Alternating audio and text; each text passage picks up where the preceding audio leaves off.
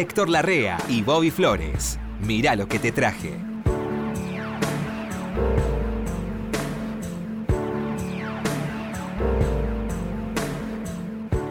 ¿Qué tal, Flores? ¿Cómo le va, eh, Titor? ¿Cómo está? Muy bien. Ay, qué, qué gusto me da verlo. En este momento me está, me, me está yendo muy bien ahora, en este momento. este momento. Porque es un lindo momento semanal. Sí, uno ¿No? lo espera ya, ¿no? Claro, y uno se encuentra con lo que más le gusta, Sí. que es los amigos y la música. ¿Y Sí. ¿Qué, qué más podés pretender? ¿Y qué amigo y qué música tengo yo con Ud? ¿eh? Y yo no le digo Eh, nada. Eh, Titor. Eh, Titor, eh, recién estábamos hablando en el bar, porque nosotros tenemos mucha charla de bar, Mucho bar, sí. de algo que me quedó... Bar con B larga, Bar con porque si no es el fútbol y es Sí. un lío. No, es un lío. el bar. Sí. Le quiero decir lo siguiente. Recién hablábamos de el verbo aceptar. Un verbo que no está ahí. No- Nos quedamos ahí en la mitad, como siempre. Después nos, no- nos fuimos por otros este, senderos. No tiene prestigio. No tiene buena prensa el No verbo está aceptar. bien visto aceptar hoy, ¿no? No. Y es tan necesario aceptar, ¿no? Porque. Y hay cosas que hay que aceptarlas. No, digo, no digo todo, pero hay No. cosas que hay que aceptarlas porque si no te podés volver loco. Claro. Y yo digo, a veces hablo de todas las cosas que nos suceden, ¿no? Mm. El humano tiene una tendencia a quejarse de cómo le va. Es humano, es universal Es eso. human- ese- eso es universal. Y además hay un- una tremenda incógnita que es la condición humana, Bobby. ¿Conoces algo más fuera de lo razonable en algunos aspectos que la condición humana? La condición humana muchas veces ignora la empatía. La ignora. Y la ignoramos, la empatía, ocuparnos del otro con interés. Viviría- Viviríamos mucho mejor si fuéramos socialmente más empáticos. Claro. Pero no hay como una- tenemos todos los seres en el lado de la sombra como cierto egoísmo para vivir, ¿no? Mm, Bueno, De la misma manera, el mismo egoísmo es, yo pienso que quejarse permanentemente, termino este razonamiento, Sí, sí. por favor, quejarse permanentemente es una manera de ser egoísta, una manera de mirar el famoso asunto, no digo ser conformista, no. lo que yo digo es que a veces es necesario buscar el mal menor Mm. y aceptar algunas cosas, algunas cosas tenés que aceptar. Son inevitables. Y son inevitables, sobre todo a, a nivel personal, a nivel amigos, a nivel familiar también. Y a nivel afectivo. Y a nivel afectivo, no sabes lo que la vida te puede. Claro. Pero si vas a, yo digo, no explotar cada vez que te sucede algo que no te gusta. Claro. Porque si no, no se puede. Primero que Sí. tu salud se daña y se daña la salud de todo tu entorno. Eso es lo que yo digo. No digo aceptar todo, no, no. No, no. Pero eso, aceptar todo, eso es lo, lo, lo que tiene poco prestigio. Aceptar. Claro, vos te- estás en una pareja, entonces ¿qué vas a aceptar? Todos hasta determinado punto vas a aceptar. Pero hay algunas, después del análisis que, que conviene hacer siempre, algunas cosas que es bueno reconsiderarlas y aceptarlas siempre que no sean algo grave. Eso Sí, digo. bueno, los orientales dicen que inevitable es el dolor. Sufrir es opcional. Eh, claro, es una muy buena, Dice- un muy buen razonamiento. es. Es muy bueno, sí, sí. Muy buen razonamiento. Sí. La verdad, el dolor, el dolor lo vamos a pasar todos. Ahora, después meterse el dedo en, el- en la herida Mm. todos los días para recordar lo que nos pasó y que no es... Hay quien dice que el dolor se atraviesa de una buena vez y no se anda Y toda la vida llorando. y por él. sí. Al dolor no lo podés orillar. Bueno, Tenés que atravesarlo, enfrentarlo y atravesarlo. bueno, para mí aceptar tiene mucho que ver con eso. Claro. con él. eh, el dolor está, bueno, ya está, pero ya pasó, no me va a durar. Hay otra, un- una, no me acuerdo quién era que decía, una- un amigo nuestro, ¿eh? en una mesa, dijo, bueno, te puede estar pasando por arriba un camión, pero no, no va a estar pasándote el camión por encima toda la vida. Mm. Es, un, es un rato. Sucede y punto. Y bueno, Claro. es- Eso es, aceptar eso y después ya pasó. O sea, no Por ejemplo, que- tenés una enfermedad. Hmm, ¿Qué te vas a amargar la vida? No, No, yo tuve suerte en eso. Yo tuve cáncer de colon dos veces. En el 2000 y 2001. sí, me acuerdo. Y vos sabés que nunca me deprimí. Dos veces, ¿eh? Sí, sí, Me yo me operaron con diferencia de un año. Sí, sí, yo me acuerdo. Nunca me deprimí, nunca me sentí mal. Iba a hacer las operaciones con, un, Sí, sí, con una enorme fe. Bueno, yo soy un hombre de fe. sí. Y, esa fe me levanta, me ayuda, sola, solita, ¿eh? Sin, sin nada, sin ponerme a pedir, sin nada. Solita, solita, esa fe me tiene bien. Lo sostiene. Me sostiene y salí del... Porque yo pienso también que las cosas suceden cuando tienen que suceder. A mí me hace acordar tanto a Renan. ¿Renan tenía ese criterio? Y Sergio se acuerda de la enfermedad que tuvo Sergio, que lo tuvo. Ah, pero lo- la, la enfermedad de él fue atroz. Lo escuchaba hablar a él y lo hacía cómico él. Había días que lo operaban, Sí, sí. no lo cerraban, sí. porque seguían operándolo el otro día.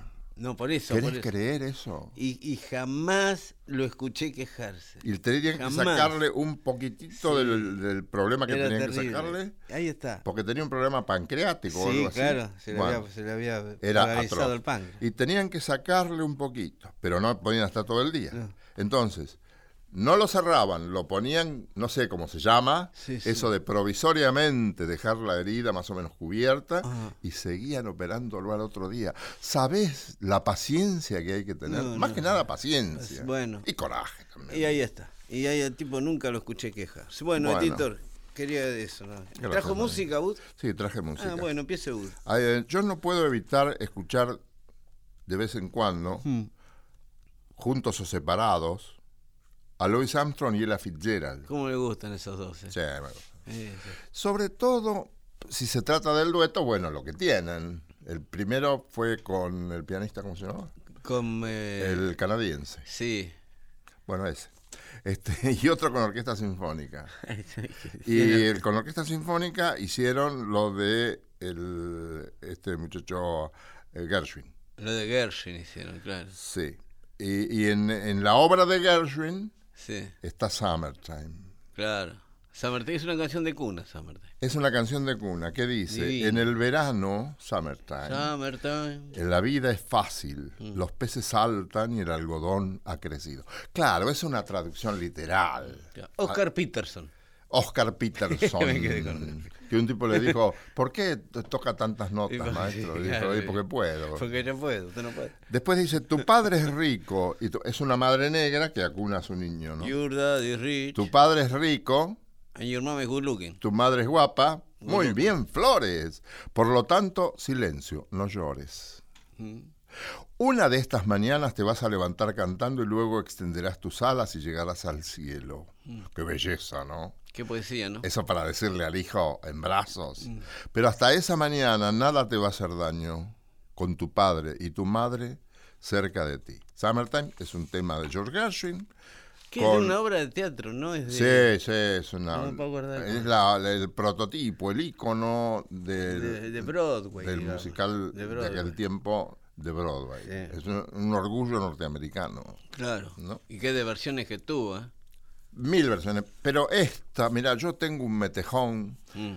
Arranca la orquesta, la sinfónica. Este es el tercer Sí. disco que graban con la sinfónica. Este graban con la sinfónica y el otro con Peter. Los dos anteriores con Peterson, Con y el. Mm. trío. Que es un. Hay que analizarlo a lo bien que hace Peterson eso. Oscar Peter. Después entra la trompeta. Mm. Después de la trompeta entra ella. Después de ella entra él y después los dos juntos. Qué lindo. La trompeta no vuelve. Por eso querés escucharlo siempre otra vez, otra, como dicen los chicos cuando le contaban un cuento, Mm. otra vez. Claro. Sí, sí, sí, sí. Le contás un cuento a tu hijo, Sí. decís, cuando es chiquita, ¿no? Cuando es chiquita. Y te dice, otra vez, y vos te querés ir a dormir. Bueno, Sí. otra vez. Bueno, vio que los chicos hacen con la película ahora. Ah, sí. Terminan de ver la película otra vez ponela, ¿no? Ay, mamá. Bueno, en Mirá lo que te traje, Sí. te invito a escuchar esta maravilla Por, por favor, por que please. es Summertime. Por please.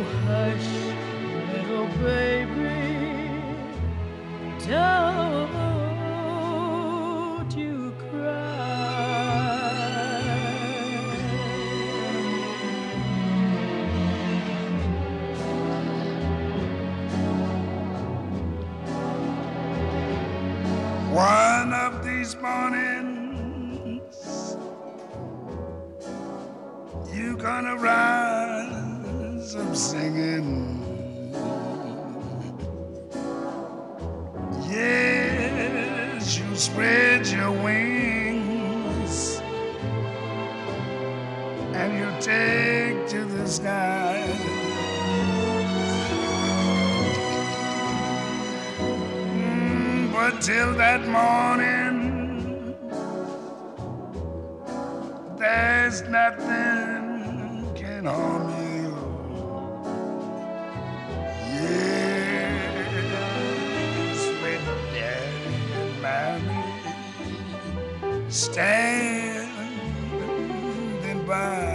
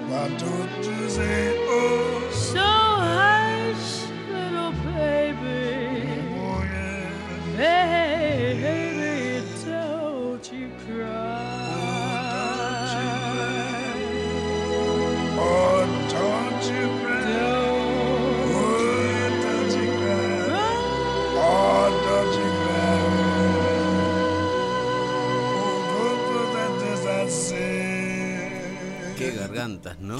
Y sí, Qué garganta, y los matices todo, y la sí. profundidad, la musicalidad de ambos. ¿no? Claro. El complemento que son Por ambos. eso. No de gusto hicieron tres conjuntos. Sí, y todos buenos, ¿eh? No hay un punto flojo. No encontrás un punto flojo. Mirá que yo lo escucho, eh, a ver si por ahí. Sí, sí. Pero no. Bueno, yo le traje algo que también escucho mucho, que es el, el primer disco de Kay Richards solista. Ah, sí. Se separan los Stones, se pelean, es una de las tantas peleas, pero quizás la más grave que tuvieron fue a fines de los 80, no, a mediados de los 80, que estuvieron unos cuantos años separados. ¿sí? Jagger se dedicó a hacer sus discos solistas, hacía declaraciones todo el tiempo, hacía giras todo el tiempo, que Richard estaba guardado. Que Richard se pasó un par de años que nadie supo, aparecía cada tanto en algún concierto de algún amigo, así, pero no tenía obra propia. Entonces tenía plata para vivir. Sí, obvio. Eso- esos pibes tuvieron siempre plata. Sí. Cuestión que un día sale el disco solo. Arma una banda, los Expensai Winos, los vinos caros, ¿sí? Y una banda que ya estaba medio armada, era una banda que acompañaba artistas en Los Ángeles, con Waddy Watcher en la guitarra, un genio, que venía de tocar con James Taylor, con Carly Simon, inglés. Eh, Steve Jordan en la batería o en el bajo, que había sido a los 20 años el arreglador musical de los Blues Brothers. un, un pequeño ser luminoso. Bueno, arma la banda que Richard y hace un disco que se llama Talk is Cheap. Eh, hablar es fácil. En clara alusión a la actitud del otro, de Jagger, que se la pasaba hablando. Se la pasaba dando notas para Playboy No le ha ido mal. para la interview, eh, eh, ¿no? Y entonces te dijo, hablar es fácil. Y hace un disco que nadie esperaba. Yo me acuerdo, nadie lo esperaba el disco. Todos pensamos que se iban a arreglar un día, como pasó. Y es genial el disco. Un disco genial. A esta altura, quiero decir, en el momento fue genial porque no había ningún disco de Keith Richards. Hoy, ya con un montón de discos y con ellos arreglados y con los Rolling Stones otra vez, uno se da cuenta que los discos de Keith Richards eran buenísimos en serio, más allá de que sean de Keith Richards. Eran discos que tenían su propia actitud, su propia musicalidad, cercana a los Stones, pero no era de los Rolling Stones, claramente, ¿sí?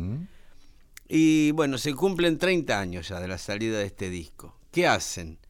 Sacan otra vez el disco con outtakes, canciones que quedaron afuera del disco original, Vinilo. vinilo, sí. Salió en edición de vinilo, edición de CD y creo que hasta en cassette lo sacaron, por si quiere tenerlo en todos los...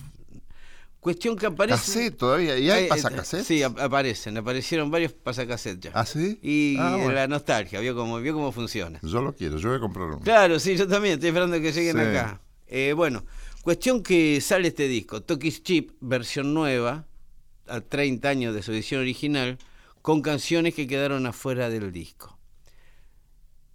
Y uno dice, por algo las dejaron afuera. Y después de escucharlas dice, no sé por qué las dejaron afuera. Porque la verdad que creo que es azaroso, debe tener una capacidad y otras que sobraron no entraron. Pero no porque estuvieran mal terminadas o porque sonaran, no, no sé por qué no quedaron adentro del disco, por una cuestión, por un albur celestial. Vaya a saber uno por qué quedó afuera. ¿Quiere escuchar una de esas que quedaron afuera del disco Eh, original? sí, señor, ¿cómo? Que se llama My Babe. ¿De qué estamos hablando, señor? Acá está entonces Keith Richards con su banda Los Expense Wainos y de su primer disco solista, un outtake. Dale.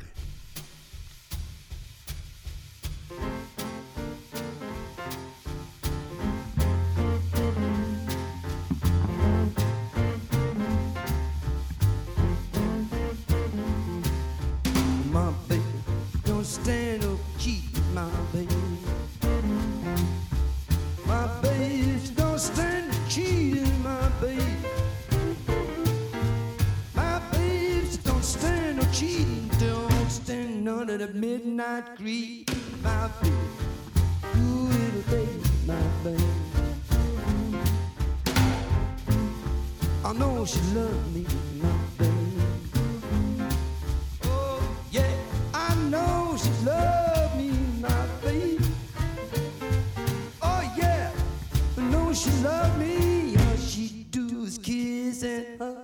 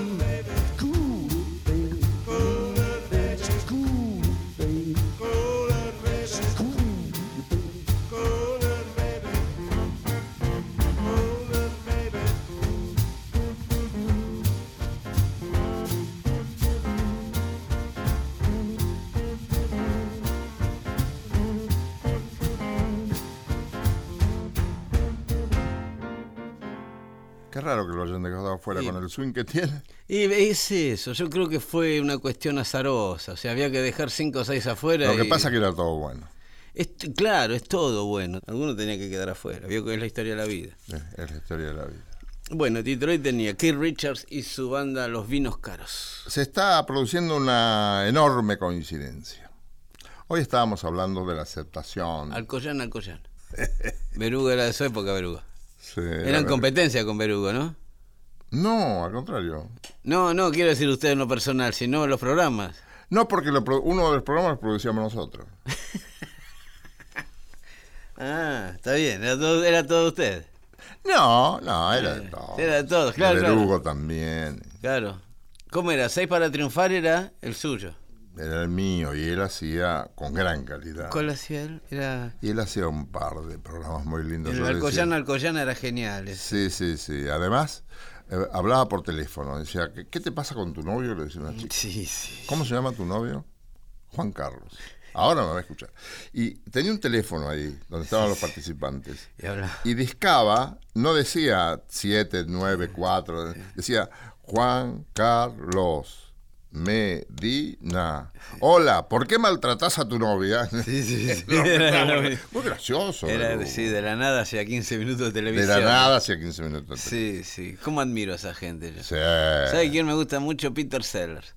Ah, bueno. Que vio en la película, le da una escobillón y se queda 10 minutos. Pero Peter. Sellers no era uruguayo. No, no, Peter Sellers no. Pero era muy cómico.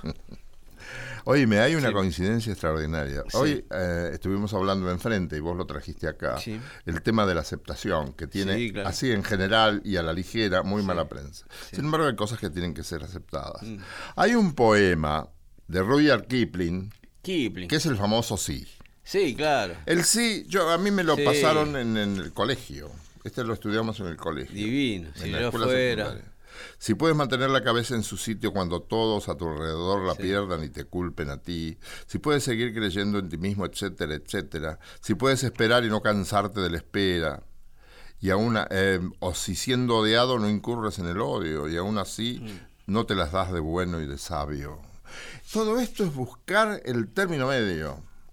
Eso Sí. es lo que me olvidé de decirte hoy. Sí, eh, mí- Borges, Borges recataba mucho a Kipling, a Rudyard Kipling. Claro, incluso Borges Mm. menciona por ahí un, un par de cosas de Kipling cuando se refiere al éxito. Esos dos impostores que son, son el éxito y el fracaso. El éxito y el fracaso esos dos impostores. Eso lo menciona acá. Kipling. Mucha gente, muchos, algunos intelectuales lo despreciaban a Kipling porque, Va. porque llegó a ser póster. Ah, sí. el sí sí, era póster. Y entonces, si sos póster y te, Ah. te lee gente que no sabe de poesía, según ellos, Sí. bueno, no, su obra no tiene el valor que tiene que tener. Yo creo que es envidia. eso. Envidia, envidia y poca, poca empatía también. Suponer que... Gran palabra. la- Yo estuve bien. Suponer que a la gente porque le gusta mucho es una porquería. Sí, sí, sí. Eso es falta de comprensión. Es falta de empatía, claro. ¿Por Claro, qué no empatizar claro. con los demás? Si es Claro. buenísima. ¿Por qué no pensás en el otro? Claro. Bueno, este poema Mm. es dicho acá por Nati Mistral. Ah, Timistral. Y después de decir el sí de Kipling, canta Un sueño imposible de aquella famosa obra El hombre de la mancha. Claro. ¿Querés escucharlo? Y sí. Está como- Berlingeri en el acompañamiento. ¿El de Bafa? ¿El de Bafa Berlingeri? Sí. Osvaldo Berlingeri. Sí, es del papá y de la mamá. Pero también este sí conformó un trío y una orquesta llamada Bafa Berlingeri, Bafa Berlingeri. de gran renombre y gran, gran Qué calidad. buenos eran, ¿eh? Sí, sí, sí. Yo tenía discos de Bafa Berlingeri. ¿Querés que arranquemos nomás? Sí, cómo no. Guardas en tu puesto la cabeza tranquila cuando todo a tu lado es cabeza perdida. Si tienes en ti mismo una fe que te niegan y no desprecias nunca las dudas que ellos tengan. Si esperas en tu puesto sin fatiga en la espera. Si engañado no engañas. Si no buscas más odio que el odio que te tengan. Si eres bueno y no finges ser mejor de lo que eres. Si al hablar no exageras lo que sabes y quieres. Si piensas y rechazas lo que piensas en vano. Si tropiezas el triunfo. Si llega tu derrota y a los dos impostores los tratas de igual forma. Si logras que se sepa la verdad que has hablado a pesar del sofisma del orbe encanallado. Si vuelves al comienzo de la obra perdida, aunque esta obra sea la de toda tu vida. Si arriesgas en un golpe y lleno de alegría tus ganancias de siempre a la suerte de un día y pierdes. Y te lanzas de nuevo a la pelea sin decir nada a nadie de lo que es y lo que era. Si logras que tus nervios y el corazón te asistan aún después de su fuga de tu cuerpo en fatiga y se agarren contigo cuando no quede nada porque tú lo desees y lo quieres y mandas. Si hablas con el pueblo y guardas tu virtud. Si marchas junto a reyes con tu paso y tu luz, si nada que te hiera logra hacerte la herida, si todos te reclaman y ni uno te precisa, si logras el minuto inolvidable y cierto de 60 segundos que te lleven al cielo, todo lo de esta tierra será de tu dominio y mucho más aún, serás hombre, hijo mío.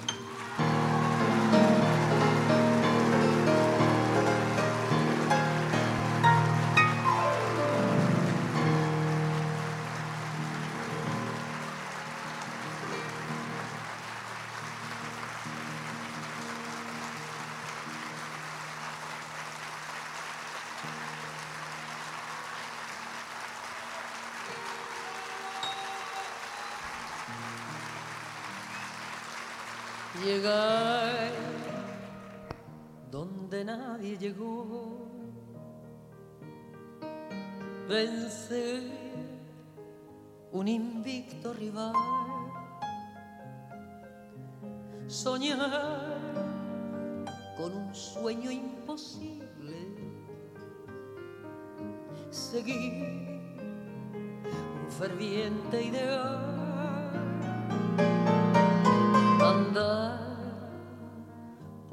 caminos de azar, arder en el más vivo ardor, tratar de alcanzar una estrella,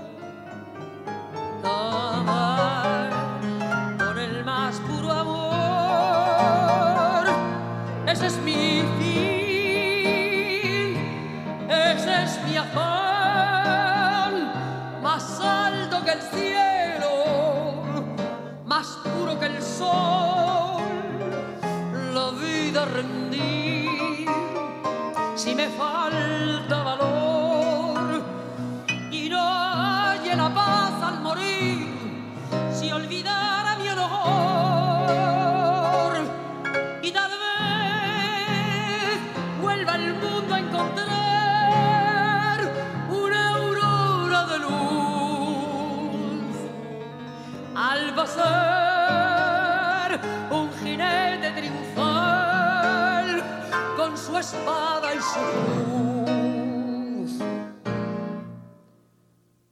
con fervor decidido a luchar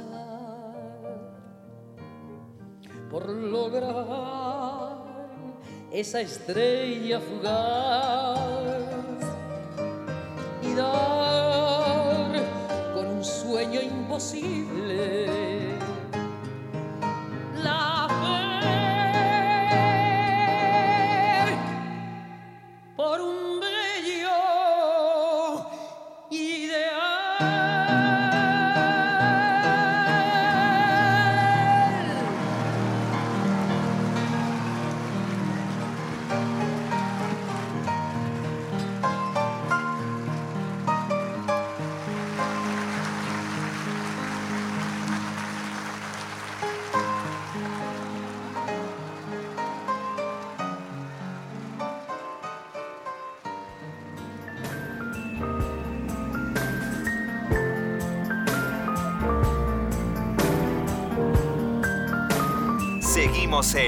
Mirá lo que te traje por Nacional.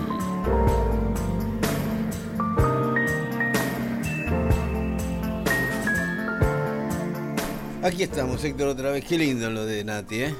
Es muy lindo. Es muy lindo. Gran cantora además. Todo lo hacía bien. Bailaba bien además. Bailaba bien. Sí, yo le he visto en el escenario haciendo El hombre de la mancha, precisamente. El hombre de la mancha. Tenía una gran intuición artística, tenía talento Nati Mistral. Sí. Vos viste que decía bien las- los poemas, cantaba bien las canciones Sí, sí. y bailaba. ¿Qué más le podés pedir? Sí, y tenía mucha presencia en el escenario. Sí, y además era tan buena gente, era tan lindo tratarla.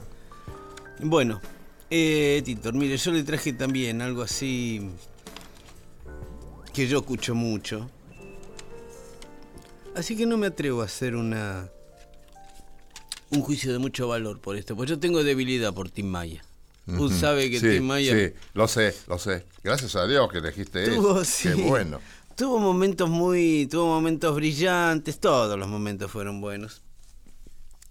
Pero tuvo uno muy especial que fue cuando le agarró la parte mística y se mete en una en una religión que en Brasil estaba después fue considerada una secta, después se después se legitimó ya como una religión alternativa, qué sé yo, que no me acuerdo cómo se llama, pero era la racionalidad que decía eh, un- tenían un mapa de formación y creación del mundo con una energía eléctrica y magnética que nos manejaba a todos. Usted tiene que entender que Tim Maya tomó drogas muy duras en los 60. Bueno, pero ese quedó- razonamiento es bueno. Es bueno, sí, sí, no, lo podés descalificar. Veremos No, después ah, claro. qué se presenta si desentrañamos un poco el vértigo de ese Ve pensamiento. Porque los- es un pensamiento vertiginoso. Sí, sí, tiene los dibujitos. Tiene Está cierta bien, lógica. está bien. Tim Maya tampoco era un gil de goma. Sí. No, no le iba a agarrar cualquiera. Astral inferior con Claro. habitantes. Usted sabe, el astral, el alto astral, el bajo astral. Sabemos tan poco de todo. Usted sabe, el bajo astral, ¿sabe cómo usted puede di- di- distinguir enseguida a una persona con bajo astral? Por la cantidad de pensamientos negativos que tiene. Claro, baja vibración. Y la persona de bajo Ah, astral claro. piensa negativamente de todo. Claro, se dice que ese tipo de Mm. personas te puede socavar la energía. Eso es probable. Claro. Los sensibles, los tipos muy sensibles lo notan enseguida Y sí, y se van. yo. yo y- y- ¿Lo notás? Me he ido por sí. Ah, bueno. Sí, ¿sabes cómo me doy cuenta? Y le erro pocas veces. eh. Bueno. Pues muchas veces me dijeron, vos sos un mala onda. Eso es intuición. Eso, Y eso es un volví, no. Sí, sí, bueno. A la intuición se está refiriendo ahora la gente de la física cuántica, Claro. hablando del doble cuántico. Claro. Que era la intuición. sí. Pero parece que el doble cuántico hace viajes. Acá ya nos metemos medio en lo Sí, esotérico. sí, ¿no? sí, sí. Bueno. Hace viajes nocturnos que antes Mm. esos se, se, mm, verbalizaba de distinta manera. Y decían que el espíritu o el alma o lo que fuere, que dijeran ellos, que decía la. Sí. gente que se encargaba de eso, hacía viajes astrales Sí. sostenido por el cordón de plata. Ah, y si se sí, llegaba sí. a cortar el cordón de plata, Sí, esto uno me se lo quedaba contaba una flotando. amiga mía, el tipo se moría. Se quedaba flotando en el, El espacio. tipo que está abajo. Claro. El espíritu se quedaba flotando. El espíritu que va flotando y el se tipo quedaba se flotando moría. en el espacio. Ah, ¿Qué Sí. sé yo? A mí me parece. Así como dice Borges, que con Borges se refiere a otra cosa, pero dice que em, engendrar y matar son hechos mismo, ajenos. sí. No, son ajenos a la voluntad humana. ¿Te gusta? Sí. Por lo menos para pensarlo. Eh, sí, Yo que claro. pienso que hay cosas que también son ajenas a la voluntad humana Mm. y a que pueda, a que pueda o no tu doble cuántico irse a pasear de noche. Es verdad. Sí, sí. Andás a ver cómo es eso. Y vaya, y, eh, el gran sueco, decía, bueno, uno tiene en- entre tantas moléculas y químicas inorgánicas que tiene uno adentro del cuerpo que forman eso que se llama alma para Sí, algunos. Sí. Algún, algo tienen que hacer esas mo- no, o sea, no están ociosas en nuestro No. cuerpo. Bueno, ok. Bueno, ahí entramos en lo de Tim Maya. ¿Vio lo Y que fíjate Maya? que, que tenemos, tenemos todo lo que hacemos lo hacemos en base a una energía. Sí. Para mirar necesitamos energía, para Sí. hablar necesitamos energía, para escupir necesitamos energía. Y- Pa- quiere decir que pa- pa- si para respirar, si para que se mueva la sangre, para todas esas cosas, para que nos funcione el corazón, el hígado, todo, necesitamos energía. Claro. Más bien que no dominamos esa cosa. Obvio. Bueno, No ahí tiene. Fíjate si tenés que pensar en todo eso. En eso andaba Tim Maya.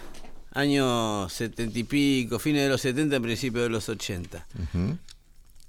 Eh, abandona su carrera así musical dentro del soul y todo, se, arma un sello y hace un disco fundamentado en esta teoría racional que se llama justamente Tim Maya racional, que como Ud puede ver en la tapa, tenía toda la simbología de esta religión. Pudo- ¿no? Puso racional a propósito. ¿Qué? Puso racional a propósito, Claro. porque muchos le iban a decir, y seguramente le han Sí, dicho, obvio. que eso que él dice es irracional. No, no, Yo no, no. me atrevería, ¿no? A decir No, no, no. semejante cosa, qué sé yo. Yo leí algo de. Usted sabe que yo soy curioso con esas Sí. cosas. Tenía su parte interesante esta teoría de ¿Cómo la racionalidad, como por ejemplo que el niño nacido depende en qué ambiente hace crecer un niño, va a tener un hombre de una determinada altura moral o bajeza monada.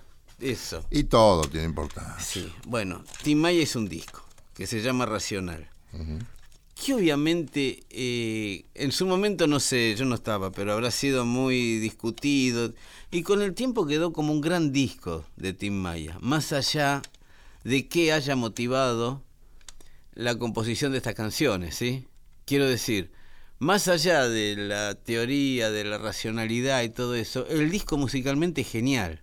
Era un gran momento de Tim Maya. A plena creatividad, con una banda de primera. Y se habían metido todos en este viaje astral, si quiere. Y quedó el disco. Después se fue. A los dos años se olvidó de todo y empezó con lo de él otra vez. Vio cómo era Tim Maya. Sí, Pero el disco quedó. ¿Quiere escuchar algo de este racional? sí señor. Esto que se, se llama inmunización racional. Mirá vos, Así empieza el disco, ¿sí? mirá vos. ¿Quiere escuchar a Tim Maya Sí, haciendo claro, esto? Vamos. claro.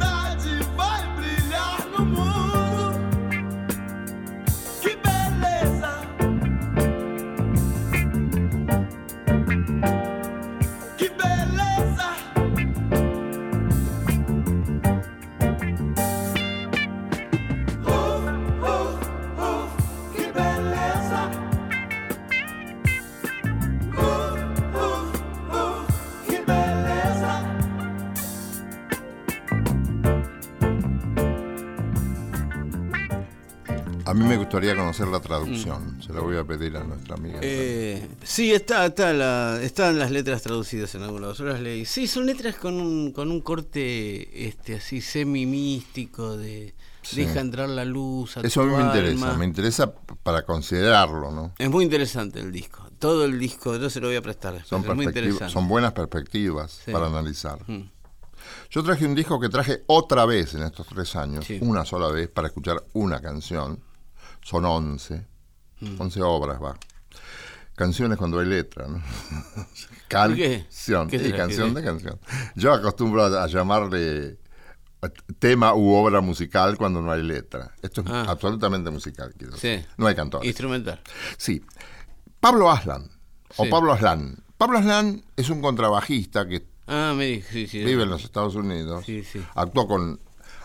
Era sesionista para grabaciones e hizo giras con estrellas muy importantes, de nombres muy destacados. Es un, un músico muy apreciado, pero es argentino Sí. y se descubrió en un determinado momento, después de pasar primero por la música clásica, casi simultáneamente por el rock y el bajo eléctrico, descubre que hay una gran posibilidad de vida musical en el, en, en el contrabajo dulce, en el de En caja, el- sí, en en el el contrabajo, contrabajo, el contrabajo. el contrabajo de caja o la chancha, La como chancha, dicen otro, la chancha. que nadie quiere estudiar el contrabajo porque por ahí hay tax- taxistas que no te quieren llevar. No.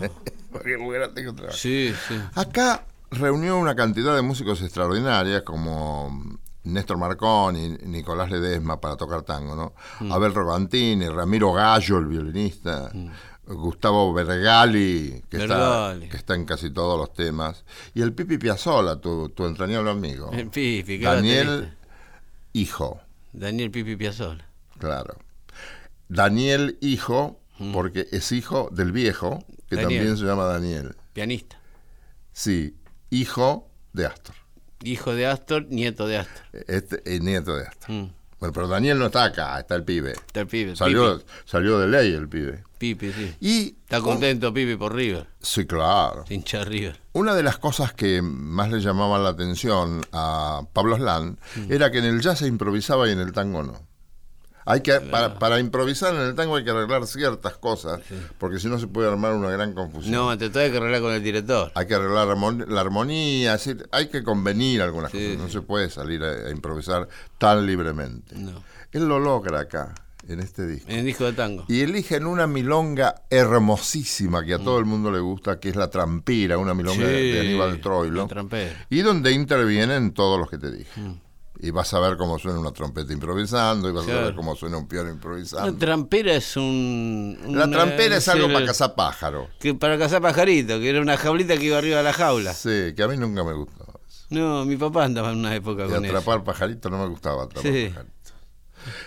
La trampera es una milonga, también se le dice trampera o trampa a los que cazan animales, liebres y eso. Sí. Pero no, pero pobre, la- lo enganchan de la pata, la pita sí. pobre. No, la trampera original yo me acuerdo, era como una jaulita arriba es de una la jaulita, jaula. que el tipo iba a comer un cachito de lechuga que ve ahí y se cerraba Sí. la puerta. Porque el pajarito cuando canta se está peleando. Ah, no sabía. Eso me lo decía mi papá, pues yo le digo, ¿por qué? Porque porque ponía un pajarito abajo, en la jaula de abajo, que Ah, ah, sí. Parece que le decía al otro, venía acá si sos guapo, le decía al que estaba volando. Y el que estaba Es la primera volando, vez que escucho. bueno, es una técnica que estaba volando, entonces caía y cuando pisaba el palito, el famoso pisar el palito, se soltaba y caía la, la tapa arriba y quedaba enjaulado el de arriba también. Y ahí el de abajo le decía, toma, jodete por cabrón. Nunca es tarde para. Ah, hablaba el pajarito. Hablaban los dos, en Pero el idioma los cabrón a otro pajarito. No sé qué le decían, pero en el idioma pajarito le decía cabrón. Bueno, pero no pongas en el pico del pajarito palabras que él lo dijo. Pero habrá sido peor, pajarito, porque son muy malos. ¿Querés escuchar la trampera? Claro. Con todos estos Y ahora sí. fenomenales músicos.